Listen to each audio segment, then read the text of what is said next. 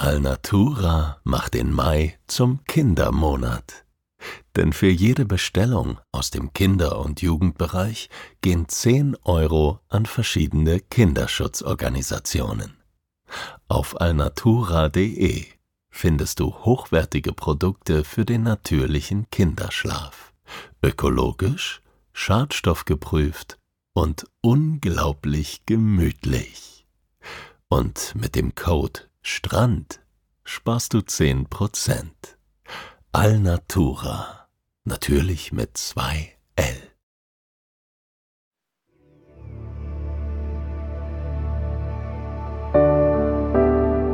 Schlaf gut.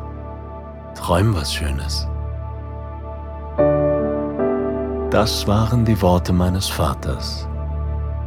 Auch er hatte seine Mühe mit dem Einschlafen. Doch wenn er schlief, dann träumte er vom Reisen.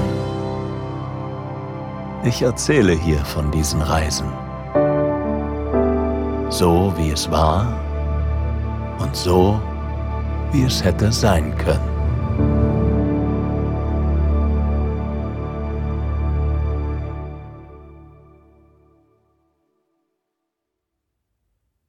Hinter den sanften grünen Hügeln blitzen die ersten Sonnenstrahlen hervor und tauchen die trockene Graslandschaft in ein goldbraunes Licht.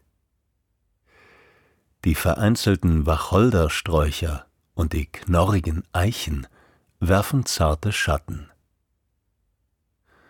Ich lehne mich genüsslich in meinem Schaukelstuhl zurück und nehme einen Schluck von meinem starken, heißen Kaffee. Das freundliche Wiehern eines Pferdes tönt zu mir herüber. Ich lege meine Beine auf das Geländer der Veranda und muss fast ein bisschen über mich selbst lachen. Es fehlen nur noch der Hut und die Stiefel, um das perfekte Bild eines Lonesome Cowboys zu vollenden. Ich befinde mich auf der Terrasse einer kleinen Blockhütte, die zu einer sogenannten Guest Ranch gehört, mitten im romantischen Hügelland des Texas Hill Country. Die Ruhe und Weite dieser Landschaft haben sich inzwischen auch in meinem Körper ausgebreitet. Und nach zwei Tagen auf der Ranch bin ich dem Trubel des Alltags schon völlig entrückt. Der etwas süßliche, grasige Duft des frischen Morgens weht zu mir herüber, und ich nehme einen tiefen Atemzug. Noch ist es angenehm warm, aber mit der Sonne naht auch die Hitze des Tages, und ich genieße mein kühles Plätzchen auf der Terrasse. Tilly, das schwarz-weiß gefleckte Paint Horse, nähert sich gemächlich mit dumpf klackenden Hufen und streckt seinen Kopf über das Geländer. Die Pferde der Ranch laufen auf dem Gelände frei herum und holen sich gern mal ihre Streicheleinheiten von den Gästen. Ich tätschele den seidigen Hals des Tieres und kraule seine dichte Mähne. Doch nach einer Weile erhebe ich mich und gehe in die Hütte, um mich für den morgendlichen Ausritt fertig zu machen. Ich schlüpfe in eine bequeme Blue Jeans. Die darf in Texas natürlich nicht fehlen. Das karierte Holzfällerhemd, das viele hier tragen, lasse ich jedoch weg. Ich musste mich erst daran gewöhnen, dass dieses Outfit hier zum ganz alltäglichen Look gehört und mit einer völligen Selbstverständlichkeit und ohne jede Ironie getragen wird. Nach drei Tagen fühle ich mich auf meinem Pferd schon pudelwohl. Ganz gemütlich sitze ich in dem bequemen Sattel. Denn die Westernsattel sind darauf ausgerichtet, dass ein Cowboy den ganzen Tag auf dem Pferd verbringen muss. Locker halte ich die Zügel in einer Hand, damit die andere frei bleibt zum Lasso werfen, zumindest theoretisch. Bei uns geht es jedoch nicht so rasant und wendig zu wie bei einem Viehtrieb der Cowboys. In einer Gruppe aus vier Reitern bewegen wir uns langsam durch die im Morgenlicht golden schimmernde Graslandschaft. Es ist eine wilde Mischung. Stachelige Kakteen wachsen neben gelb blühenden Wildblumen. Blaublättrige Palmlilien ragen hier und da wie Fächer aus dem Boden, und die sanften, mit knorrigen Roteichen bewachsenen Hügel erinnern ein bisschen an die Landschaft in der Provence. Doch das breite Texanisch unserer Leiterin Cathy lässt keinen Zweifel daran, wo wir uns befinden. Sie ist auf einer Ranch im Norden von Texas aufgewachsen. Dort sind immer noch die größten Viehherden der USA zu finden. Ihre Familie hat sich jedoch auf die Pferdezucht spezialisiert. Die American Quarter Horses, die speziell für den Viehtrieb ausgebildet werden. Es ist Cathy anzumerken, wie sehr sie die Arbeit mit den Tieren genießt. Liebevoll spricht sie über den Cow Sense dieser speziellen Rasse, den Kuhinstinkt, oder ihrem Talent zum Cutting, die Fähigkeit, ein spezielles Rind von der Herde zu trennen. Ich höre ihr gerne zu. Schon allein die verschiedenen Bezeichnungen der Fellfarben klingen wie ein Gedicht. Buckskin, Red Dun, Chestnut, Cremello, Amber, Gold oder Sable Champagne. Auf einem malerischen Hügel inmitten eines Eichenhains machen wir Rast. Von hier aus bietet sich eine fantastische Aussicht. Wir blicken auf ein schier endloses Feld blauer Blumen die typischen Blue Bonnets. Sie sind die Staatsblumen von Texas, eine Lupinenart mit feinen, traubenartigen Blüten. Wenn der Wind durch diese blau-violett leuchtende Wiese streicht, sieht es fast so aus, als woge vor uns eine glitzernde Wasserfläche. Der Spot ist unser allmorgendlicher Rastplatz, Mick, einer der anderen Ranch-Cowboys, ist schon früh unterwegs gewesen und hat bereits den dort fest installierten Grill angeschmissen. Eine aus rustikalen Metallgestellen zusammengebaute Abdeckung über einer Feuerstelle. Und so steht nichts einem waschechten Cowboy-Frühstück entgegen. Über dem Holzfeuer brutzeln bereits Kartoffeln, Speck und Ei und auch eine riesige Blechkanne mit frischem Kaffee steht bereit. Ich nehme einen vorsichtigen Schluck aus meiner Alutasse und genieße diesen friedlichen Moment in all seiner Einfachheit. Die Pferde grasen ein paar Meter von uns entfernt, es riecht würzig nach Holzfeuer und der Rauch wabert im Gegenlicht der Morgensonne wie zarte Nebelschleier über den Boden. Wie kann man seinen Tag besser starten? Nach diesem ausgiebigen Frühstück mache ich mich auf in das nahegelegene Städtchen Bandera, allerdings nicht zu Pferd, sondern mit dem Auto. Bandera gilt als die Cowboy-Welthauptstadt. Im 19. Jahrhundert starteten hier die Viehtriebe auf dem Great Western Cattle Trail, auf dem die Longhorn-Rinder und Pferde nach Norden zum Teil bis nach Kanada getrieben wurden. Heute ist Bandera eine wilde Mischung aus authentischer Cowboy-Kultur und Touristenort. Es ist faszinierend, wie nah Schein und Sein hier beieinander liegen. Die historisch anmutenden Saloons mit ihren aus langen Holzlatten gezimmerten Ladenfronten wirken wie eine Filmkulisse aus einem Westernfilm.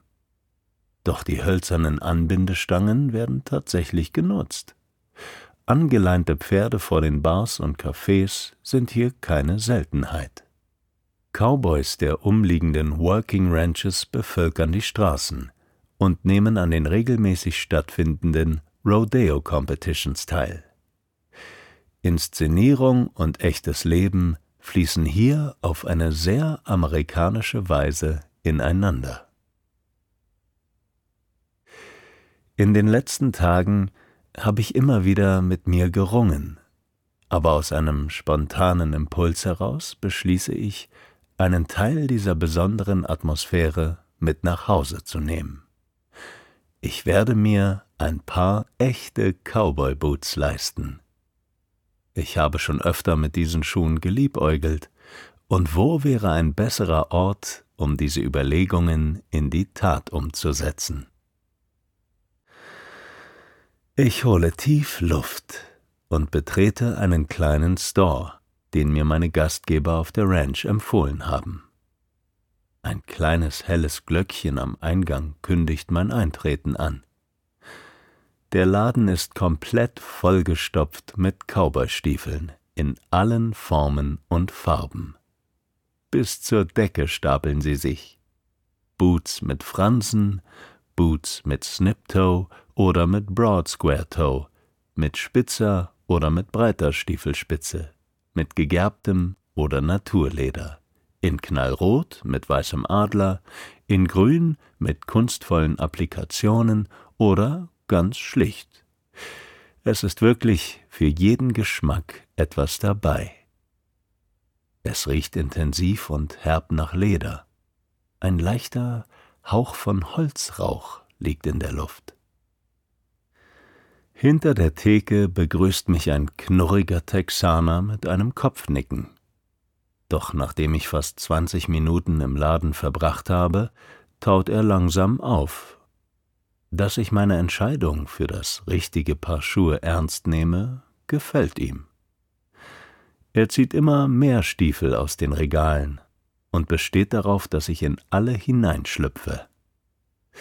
Ich würde es sofort beim ersten Anziehen merken, wenn es der richtige sei. Und tatsächlich, nach gefühlt zwanzig Paar Schuhen ist es soweit. Mit einem leisen Plopp schlüpfe ich in einen schlichten braunen Stiefel. Er sitzt fest um meinen Fuß, und obwohl er sich beim Gehen noch etwas steif anfühlt, fühlt es sich so an, als wäre er nur für mich gemacht. Ich grinse den Ladenbesitzer überrascht und erfreut an, und er nickt mir wissend zu.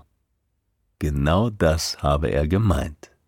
Der Schuh wird dich finden.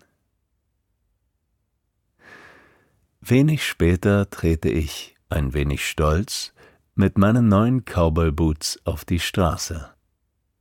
Um sie schneller einzulaufen, hat mir der Verkäufer empfohlen, sie entweder nach alter Cowboy-Art in Brandy einzuweichen oder ein paar Schritte durch den nahegelegenen Fluss zu stapfen. Die Flüssigkeit soll das Leder geschmeidiger machen, damit es sich schneller der Form des Fußes anpasst. Ich schlendere also in Richtung Medina River. Auch wenn ich noch nicht sicher bin, ob ich seinen Rat wirklich befolgen soll, lockt mich doch die Aussicht auf das kühle Nass. Der Fluss schlängelt sich in einem eleganten Bogen durch die Stadt und beschert seinen Bewohnern und Besuchern viele lauschige Badestellen. Ich beziehe meinen Platz auf einer sanft abfallenden Wiese und lasse mich unter dem Schatten einer riesigen Sumpfzypresse nieder. Diese beeindruckenden Nadelbäume finden sich am ganzen Ufer des Flusses. Ihre riesigen, knorrigen Wurzeln ragen bei niedrigem Wasserstand ein paar Zentimeter über die Oberfläche und geben den Bäumen ein Aussehen, als würden sie auf Stelzen stehen. Die zarten hellgrünen Nadeln verfärben sich im Herbst in den schönsten Rottönen und werden im Winter abgeworfen, weshalb die Bäume auf Englisch auch Bald Cypress heißen, kahle Zypresse. Vorfreudig schäle ich mich aus meinen staubigen Kleidern und den engen neuen Schuhen. Der Nachmittag hat eine drückende Hitze über die Stadt gelegt, und eine Abkühlung kommt jetzt gerade recht. Genüsslich strecke ich meine Zehen in das milchig türkisblaue Wasser, um mich dann mit einem großen Satz in die Fluten zu stürzen.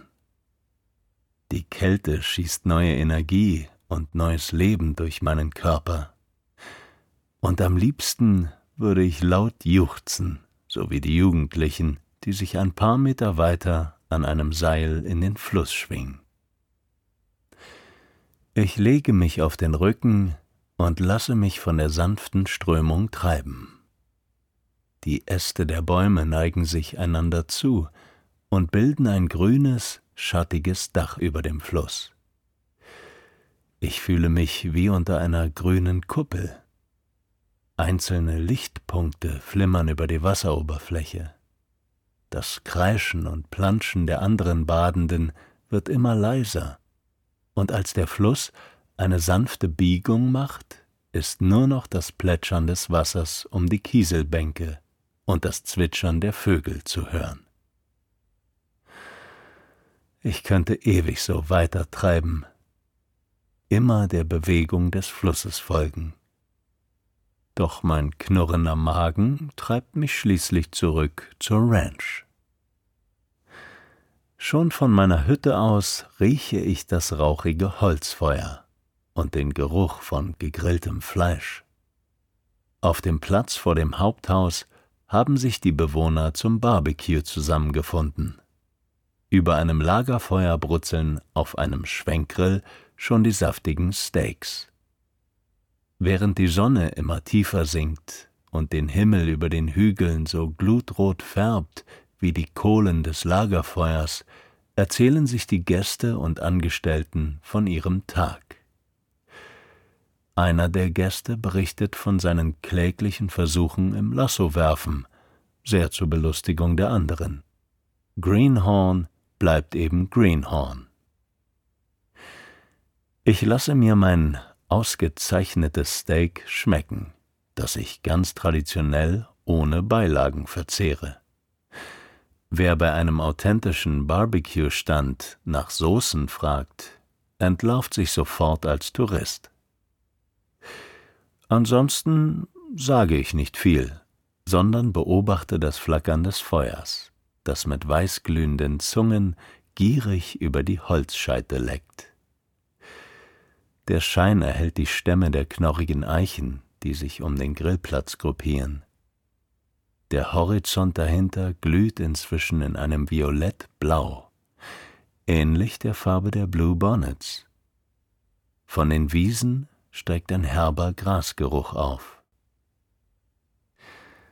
Ich lausche den Geschichten, die mein Nachbar am Feuer über den wilden Westen des 19. Jahrhunderts erzählt.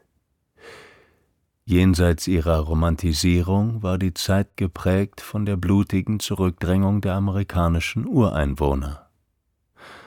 Auch vom Cowboy-Leben haben wir meist nur eine klischeehafte Vorstellung, erklärt er mir. Es war ein raues und unbequemes Leben im Freien, das vor allen Dingen aus Arbeit bestand. Er schweigt, und eine Weile ist nichts zu hören, bis auf das Knistern und Knacken des Feuers.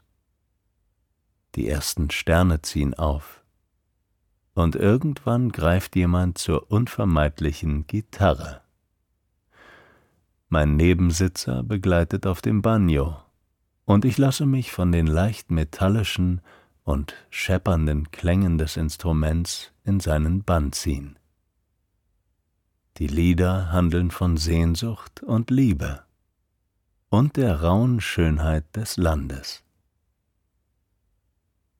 Nachdenklich betrachte ich die Funken, die in den dunklen Nachthimmel stieben.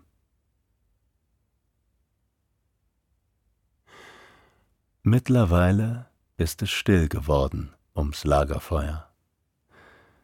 Nur dann und wann zerbricht knackend ein Holzscheit. Zum Glück habe ich es nicht weit bis zu meiner Hütte, denn ich merke bereits, wie sich eine angenehme Schwere in mir ausbreitet. Im Bett als mein Körper langsam zur Ruhe kommt, spüre ich den ganzen Tag deutlich in meinen Gliedern. Die morgendlichen Stunden im Sattel, die schweren Stiefel an meinen Füßen, das stetige Fließen des Flusses und das Prasseln des Feuers. All das vibriert in mir noch nach, während mein Geist bereits abdriftet. Und keine fünf Minuten, nachdem ich mich hingelegt habe, bin ich auch schon eingeschlafen.